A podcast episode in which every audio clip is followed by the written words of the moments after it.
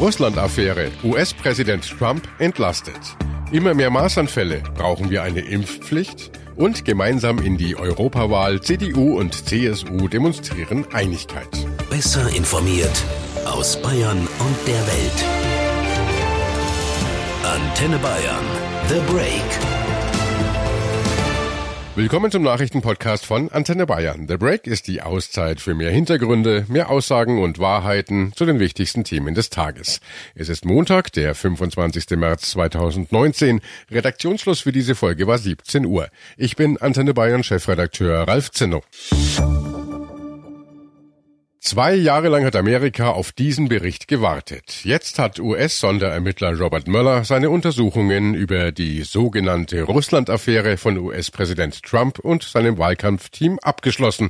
Und das Ergebnis lässt Trump jubeln. Nein, es gibt laut Mueller keine Beweise für eine Verschwörung mit Russland. Der Sonderermittler hat keine Beweise dafür gefunden, dass es im Präsidentschaftswahlkampf irgendwelche geheimen Absprachen oder Mauscheleien von Trumps Wahlkampfteam mit Russland gab. Antenne Bayern Reporterin Tina Eck ist für uns in den USA. Tina, wie hat Trump denn reagiert? Ja, triumphierend und so quasi, siehste, ich hab's euch ja immer gesagt, es war eine Hexenjagd. It was a complete and total exoneration. Ich bin vollständig und komplett reingewaschen. Es ist eine Schande, dass das Land diese Ermittlungen ertragen musste und offen gestanden. Auch eine Schande, dass ich das über mich ergehen lassen musste, noch bevor ich überhaupt gewählt wurde. So Trump vor seinem Flugzeug auf dem Weg zurück von Florida nach Washington gestern Nacht. Er verlangt in einem Tweet nun eine extra Untersuchung darüber, wie es überhaupt zu dieser äh, empörenden Ermittlung kommen konnte. Also keine nachweisbaren Mauscheleien mit Russland, aber klar ist auch, Russland hat den Präsidentschaftswahlkampf massiv beeinflusst zugunsten von Donald Trump, etwa mit Falschinformationen über Trumps Gegenkandidaten in sozialen Netzwerken oder mit Hackerangriffen auf das Wahlkampfteam von Gegnerin Hillary Clinton. E-Mails, die dabei gestohlen wurden, gelangten unter anderem über die Enthüllungsplattform Wikileaks an die Öffentlichkeit. Nur konnte Sonderermittler Mueller jetzt nicht nachweisen, dass Trumps Wahlkampfteam mit den Russen gemeinsame Sache gemacht hat.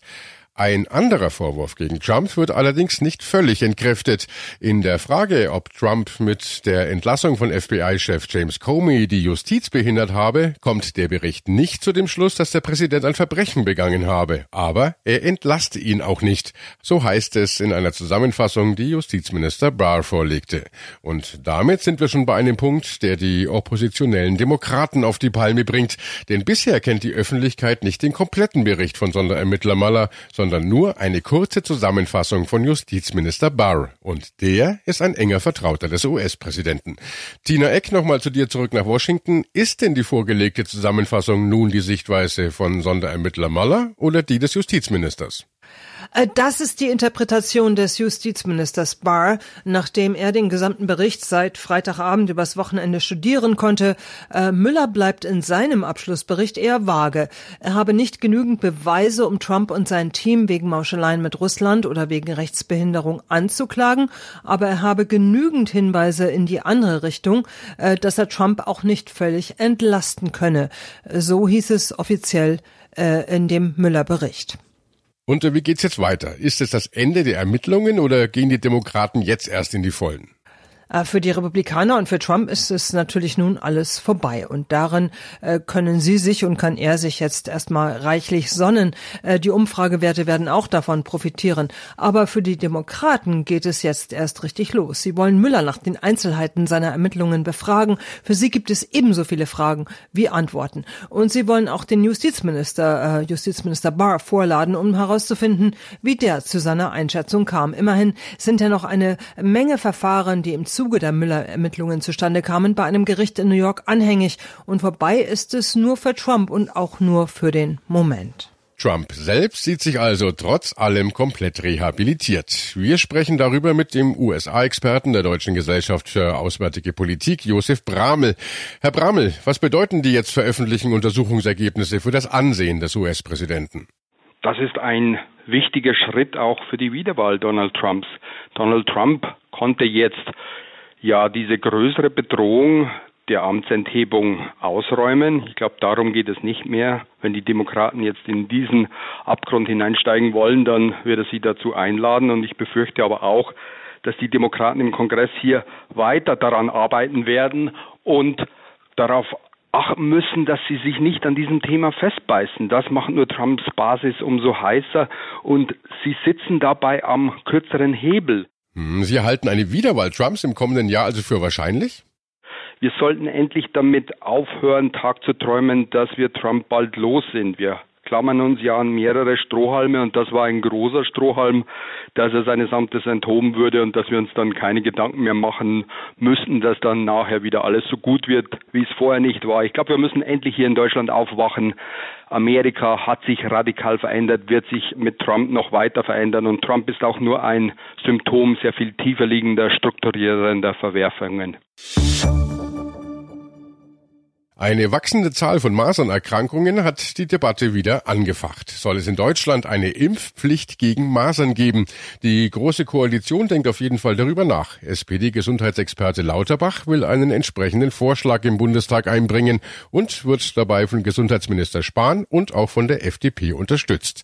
Für uns in Berlin ist dann seine Bayern-Reporter Jörg Ratsch. Jörg, Masern gelten ja als unterschätzte Erkrankung. Wie dramatisch ist denn die Lage bei uns tatsächlich? Ja, die Weltgesundheitsorganisation WHO ähm, sagt, es gab voriges Jahr doppelt so viele Masernfälle auf der Welt wie noch im Jahr davor.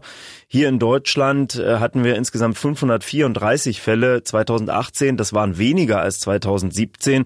Aber jetzt in diesem Jahr haben wir offensichtlich wieder eine Häufung. Es gab zuletzt Fälle an Schulen in Niedersachsen. Da mussten andere ungeimpfte Schüler sicherheitshalber zu Hause bleiben. Auch in anderen Bundesländern gibt es eine Häufung von Masernfällen. Und wie werden Masern übertragen und wie gefährlich sind sie? Wie eine Grippe oder eine Erkältung durch ähm, Husten, Niesen, Sprechen, Tröpfcheninfektion wird das übertragen und äh, dann sind die Symptome Fieber, Husten, die äh, Bindehaut in den Augen kann sich entzünden, Ausschlag auf der Haut, diese Rötung, die typische ist zu sehen und äh, wenn es schwerwiegend verläuft, können Masern auch lebensbedrohlich werden. Die können eine schwere Gehirnentzündung nach sich ziehen. Deswegen sagt zum Beispiel die Deutsche Gesellschaft für Kinder- und Jugendmedizin unbedingt eine Impfpflicht einführen in Deutschland. Die FDP ist auch dafür, die sagt, man könnte zum Beispiel in Schulen und Kitas einfach die Impfung durchführen. Eine Impfpflicht sehen allerdings auch viele Politiker als problematisch an, zum Beispiel Bayerns Gesundheitsministerin Hummel. Impfpflicht sehe ich als letzte Möglichkeit, aber wirklich nur als letzte Möglichkeit, weil ich bin der Überzeugung, dass wir die Menschen mit unseren Argumenten zum Impfen bringen sollten und nicht durch Zwang mit guten Argumenten überzeugen. Das sieht auch die grünen Politikerin Cordula Schulz-Asche so. Und sie führt im ZDF gleich ein Argument an, das in ihren Augen jeden überzeugen müsste.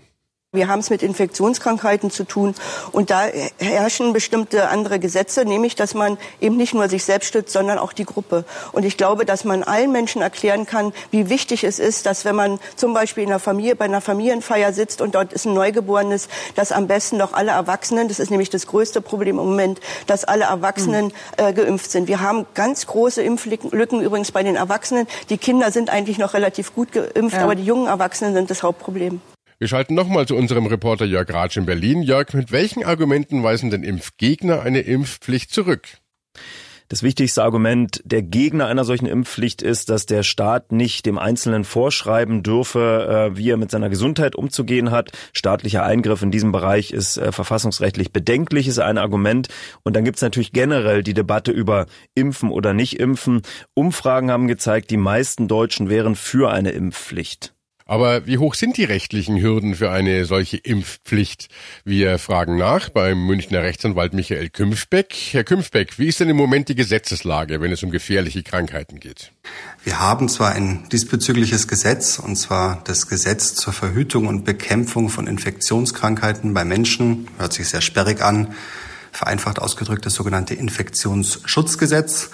Gegenwärtig, also bei der aktuellen Rechtslage ist es nur so, dass bedrohte Teile unserer Bevölkerung an Schutzimpfungen teilnehmen müssen, wenn eine übertragbare Krankheit, ein schwerer Krankheitsverlauf und eine epidemische Verbreitung einer solchen Krankheit drohen würde. Ne? Aber das ist keine allgemeine Impfpflicht für die komplette Bevölkerung.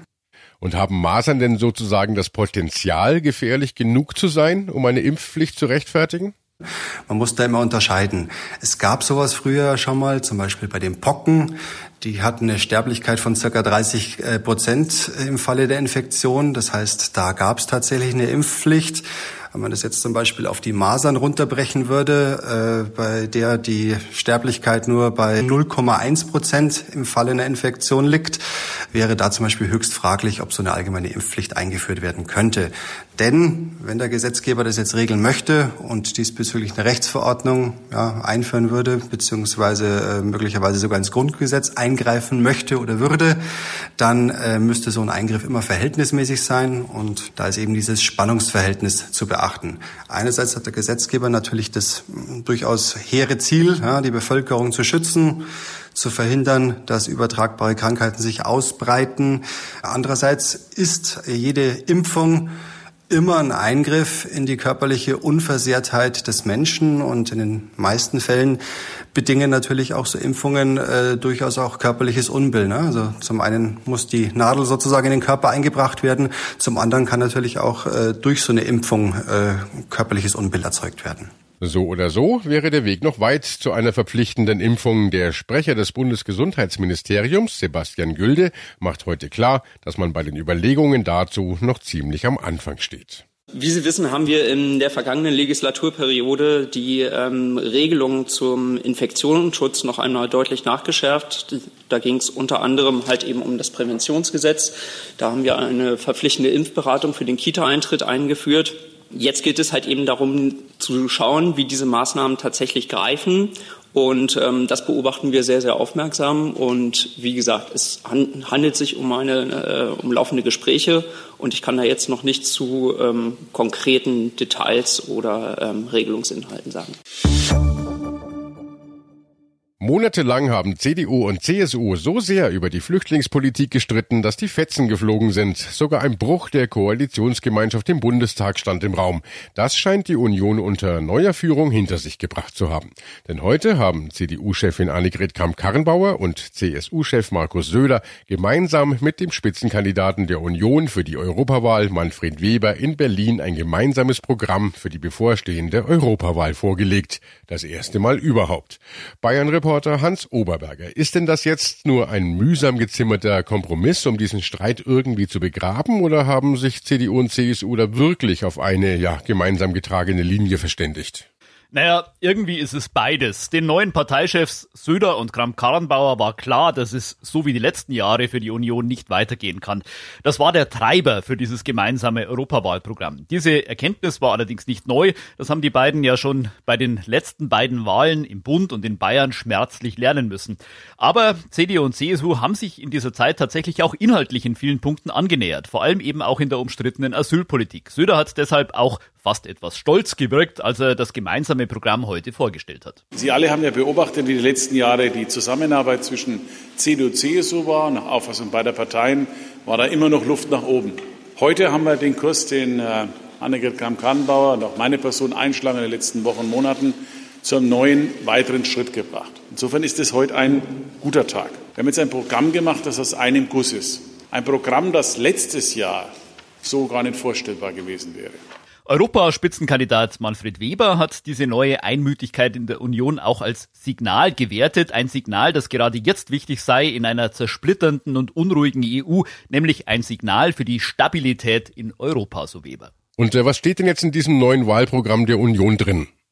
Ja, vor allem steht mal klar drin, dass sich die Union zu einem starken Europa bekennt. Das klingt so selbstverständlich, ist es aber ganz und gar nicht. Wenn man sich nämlich das Wahlprogramm der CSU etwa der letzten Europawahl anschaut, das war eine einzige Abrechnung mit den Fehlentwicklungen und angeblichen Kompetenzüberschreitungen der EU.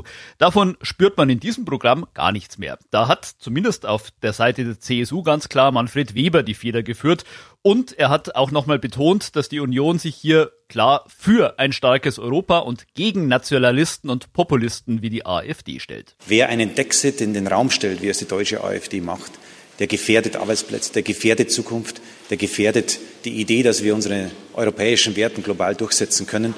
Und deswegen gehört zur, zur Einheit auch die Vergewisserung, die Klarheit, dass wir diesen rechten Stimmenfängern äh, den Kampf ansagen werden.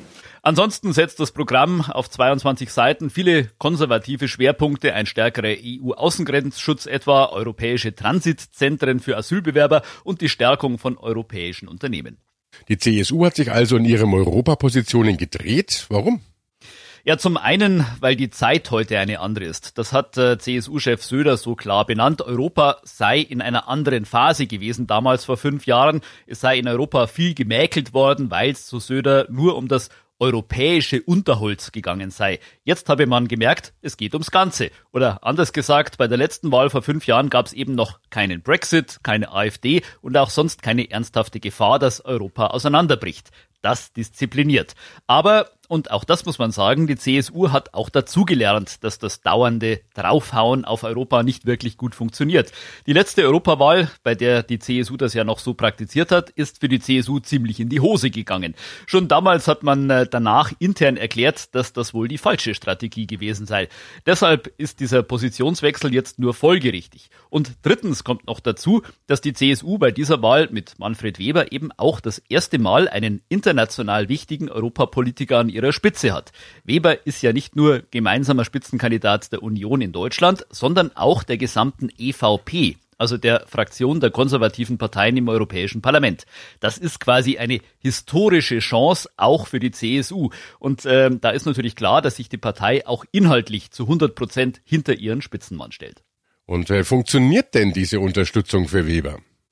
Es gibt ihm auf jeden Fall in Deutschland einen kräftigen Rückenwind. Das wäre ja sonst ein verheerendes Signal, wenn sich alle europäischen Partnerparteien hinter Weber stellen würden und die CDU würde innerhalb Deutschlands einen anderen Kandidaten unterstützen.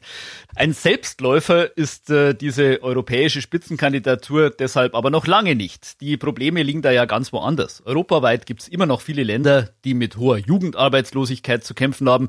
Das Flüchtlingsthema ist zwar in der Union erstmal geklärt, in anderen Ländern schwelt es allerdings fleißig weiter. In Ungarn zum Beispiel wird damit im Europawahlkampf nach wie vor kräftig Stimmung gemacht.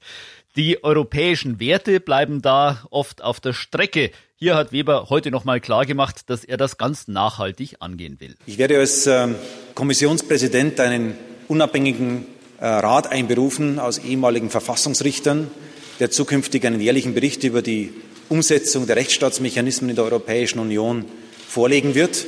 Dieser Bericht wird für die Kommission zukünftig quasi automatisch zu EuGH-Verfahren führen, weil wir keine parteipolitische Frage zu klären haben in Europa, sondern eine Grundsatzfrage, ob wir die Prinzipien, die uns wert sind, die uns wichtig sind, ob wir die leben, ob wir sie umsetzen, ob wir sie durchsetzen. Die Unterstützung zumindest seiner deutschen Parteienfamilie hat Weber dafür jedenfalls mit dem heute vorgelegten Parteiprogramm sicher.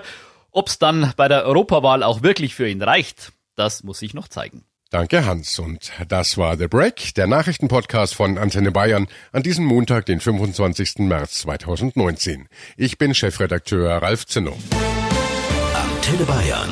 Besser informiert. Jeden Tag. Zu jeder vollen Stunde auf Antenne Bayern. The Break. The Break gibt's auch morgen wieder um 17 Uhr. Jetzt abonnieren.